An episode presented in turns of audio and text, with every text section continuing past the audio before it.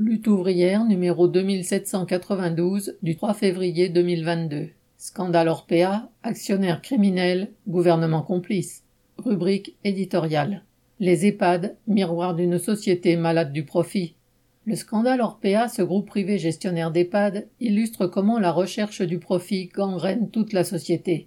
Personnes âgées laissées sans soins, mal nourries, rationnées en protection, Aides-soignants en sous-effectif permanent, en intérim ou en CDD avec des salaires inférieurs à 1400 euros, surfacturation des produits d'hygiène ou des matériels médicaux payés par l'assurance maladie et les conseils départementaux. Ce qui se passe dans les EHPAD privés haut de gamme, où la moindre chambre coûte 6500 euros par mois, donne une idée de la façon dont la société traite les retraités des classes populaires. Devant l'émotion, campagne présidentielle oblige, tous les candidats y sont allés de leur indignation. Le gouvernement a annoncé une enquête et convoqué la direction du groupe, comme si le scandale des EHPAD était nouveau.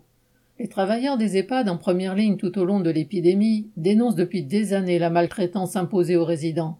Ils ont multiplié les grèves pour obtenir des conditions de travail dignes, réclamé des embauches et des augmentations de salaire. Profitant du vieillissement de la population et du nombre très insuffisant de maisons de retraite publiques, les capitaux privés se sont engouffrés dans le secteur des EHPAD avec le soutien des gouvernements successifs. Pour les capitalistes, le corps des retraités est une marchandise comme une autre. Ils la nomment, entre guillemets, l'or gris. Ce qui a été naturel dans les sociétés humaines, prendre en charge collectivement les anciens, est devenu source de profit. Orpea, Corian, Domusvi, quelques grands groupes cotés en bourse se partagent 20% du marché. Le secteur est si rentable qu'Orpea a versé à ses actionnaires des dividendes de 12 ou 13% On trouve parmi eux la société financière de la famille Peugeot. La famille Muliez fait aussi dans les EHPAD. Pour la bourgeoisie, l'automobile, la distribution ou la dépendance ne sont que des supports interchangeables pour placer leurs capitaux pléthoriques. Pour développer leurs affaires, ces groupes privés ont trouvé le soutien de l'État.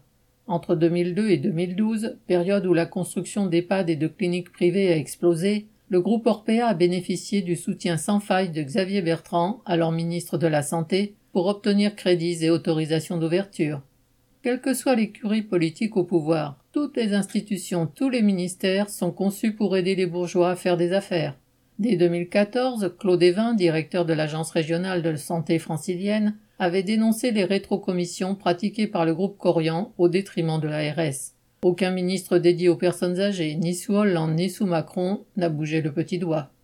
Les mieux placés pour rendre publiques les malversations financières et les scandales multiples dans les EHPAD comme ailleurs, ce sont les travailleurs, des aides-soignantes aux comptables, en passant par les magasiniers.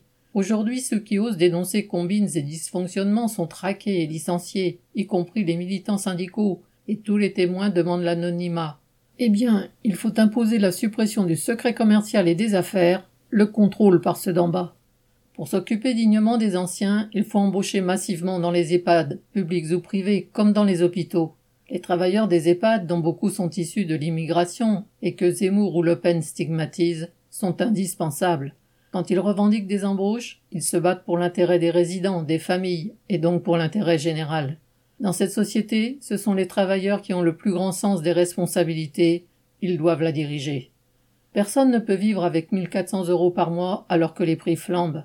Dans les EHPAD comme ailleurs, il faut imposer des augmentations de salaire de 300, 400, 500 euros pour rattraper le pouvoir d'achat perdu. Pas un salaire, pas une pension ne doivent être inférieurs à 2000 euros net par mois. Face au retour durable de l'inflation, la seule protection, c'est l'indexation des salaires et des pensions sur les prix. Aucune de ces mesures ne tombera du ciel. Elles devront être imposées par nos mobilisations. C'est le programme de combat que je défends dans cette élection présidentielle. Bulletin d'entreprise du 31 janvier 2022, Nathalie Artaud.